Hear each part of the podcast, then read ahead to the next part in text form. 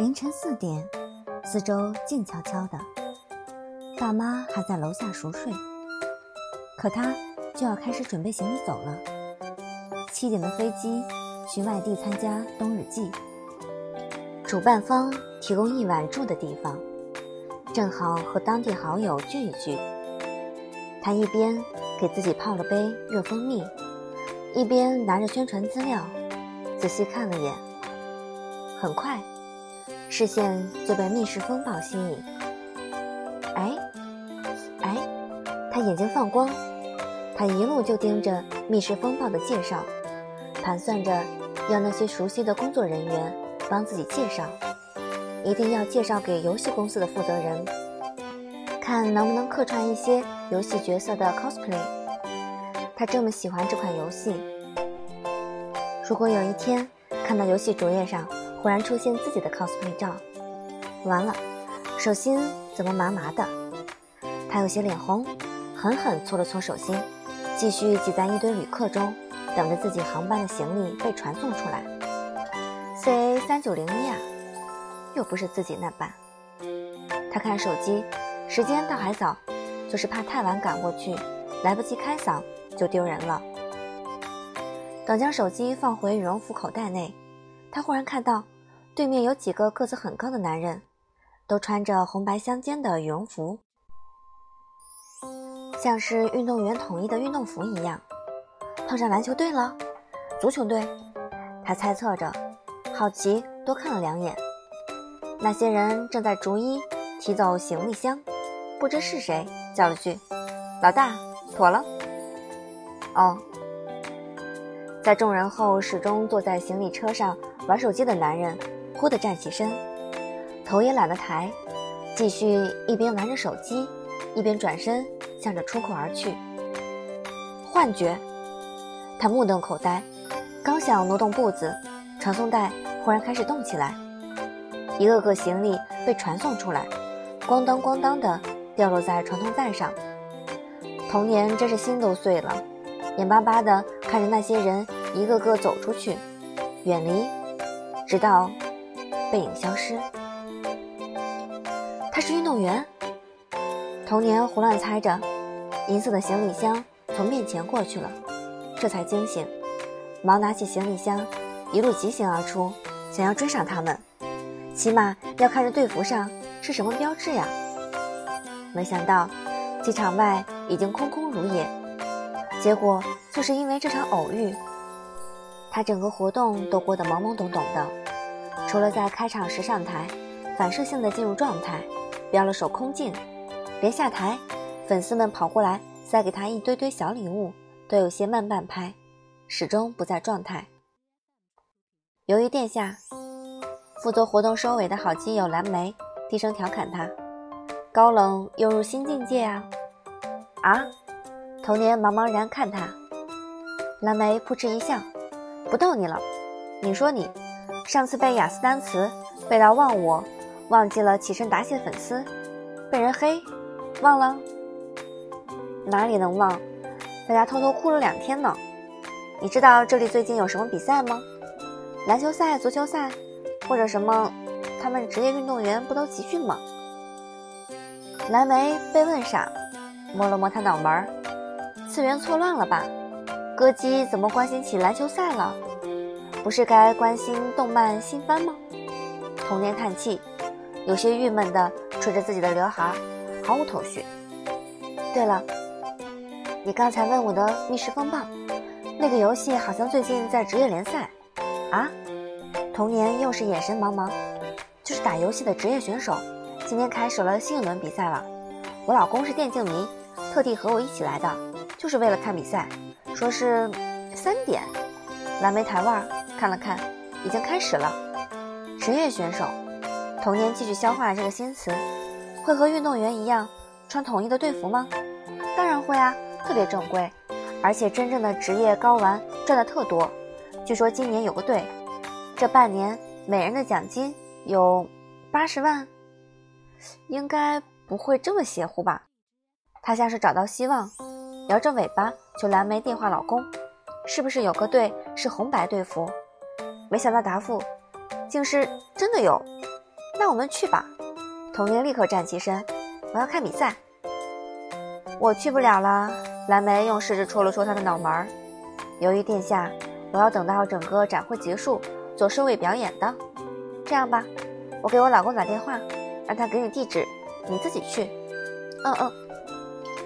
于是，他这个开场表演嘉宾就这么消失在了展会上，拖着行李，连下榻酒店都来不及去，就按照那个陌生地址找到了一个小型体育馆，在门外转悠了好半天。才算找黄牛买了一张票，进去后气喘吁吁坐下，看着大屏幕上激烈的比赛画面，才算觉得好像自己真的找对地方了。可小事一周，根本没有红白队服啊，去哪里了呢？这里没人。身后忽然有个声音问他：“没人，我坐了。”童年瞬间炸了毛，转身目瞪口呆地看着已经脱下外衣。只穿了一件黑色短袖的男人，从后一排座椅跨过来，顺势就坐在了他身边。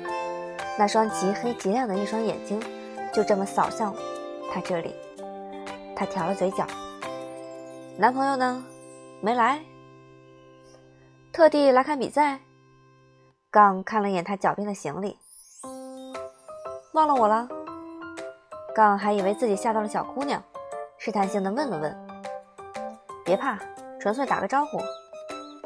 杠怎么觉得自己每次和这个小姑娘碰面，都能把人家吓得不轻？他再次自我检讨了下，果断起身，慢慢看，我走。忽然他停住，一只小手已经及时拉住了他的衣服。于是，在距离两个人十几米远的主席旁的 VIP 区，KK 俱乐部众人正拎着各自的行李准备撤退。就这么远远地透过一扇偏门，看到最后几排没什么人的观众席上，自家老大被一个穿着蝴蝶结衬衫的萌妹拉住了衣服下摆。除了一个戴着棒球帽、个子最高的男孩子依旧径直往前走，其余人都八卦地停了步。大魔头和一只妹子，他还认识妹子？莫非？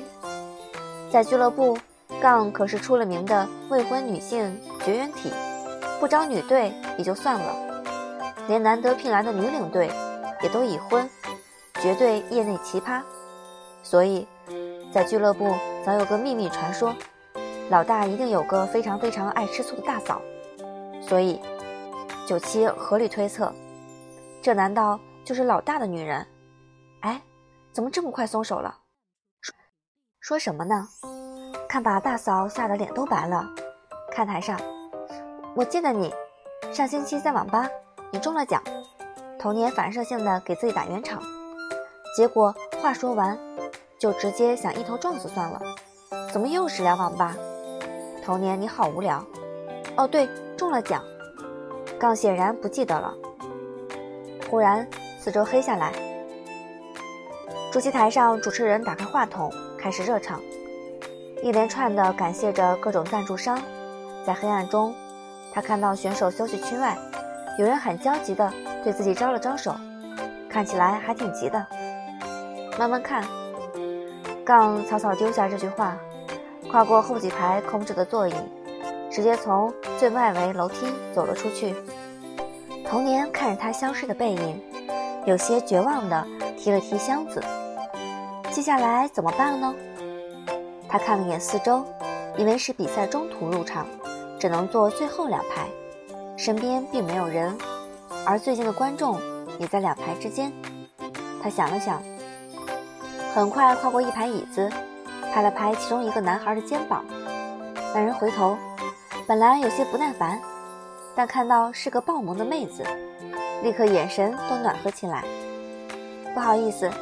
我想问一下，穿红白队服的是什么队？男孩有些囧，看比赛竟然不知道是什么队。但鉴于妹子太萌，还是耐心回答：“K K，国内两大顶级俱乐部之一，这么牛。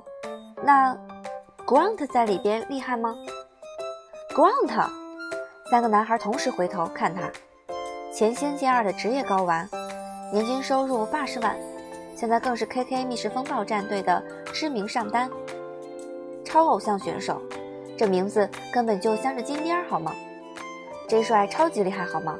绝对的王牌选手，我毕生目标呀！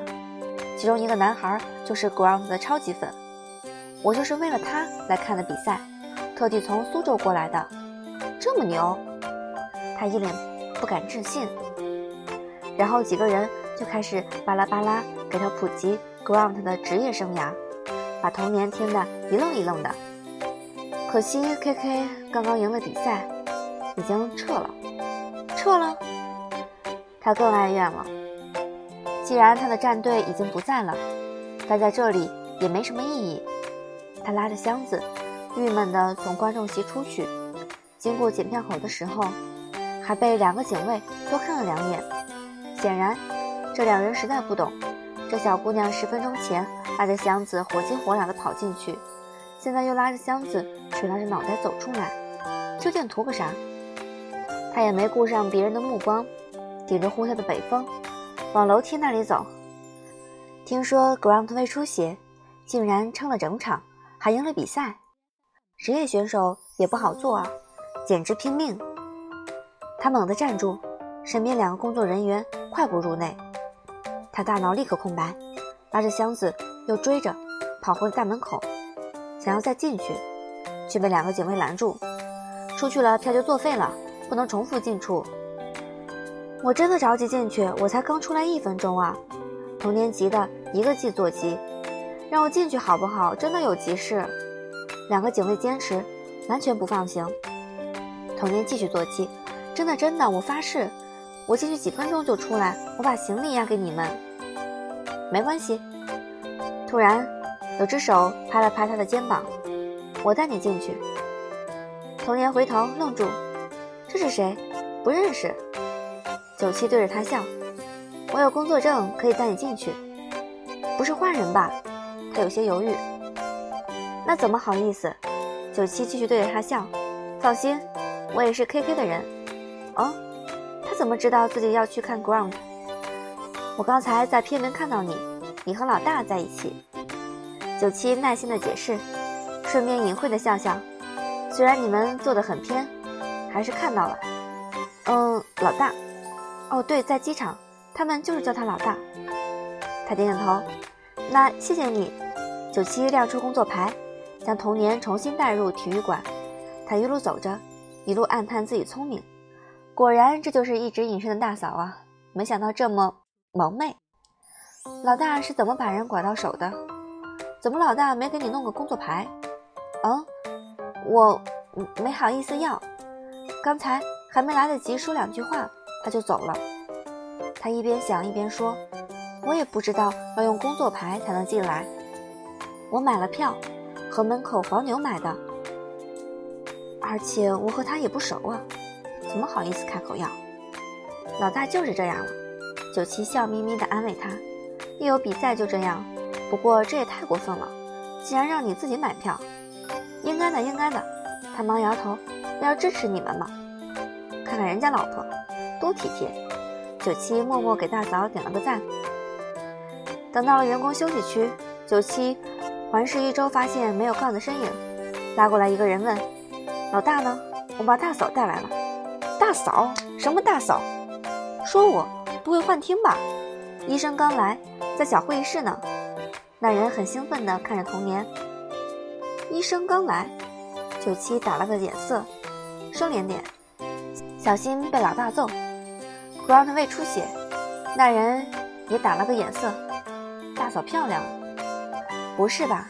九七被吓一跳，倒是来不及眉来眼去了。刚还没事呢，你是刚发现的。九七哦了一声，问童年：“在会议室，我们过去。”童年也顾不得什么大嫂，忙着点头。于是九七体贴的让他把行李箱放在了 KK 休息区，然后就带着他绕过一条走廊，推门进了会议室。房间里有一个医生和两个护士在给一个人做检查，那人就躺在三把椅子拼成的简易床上，看不到脸。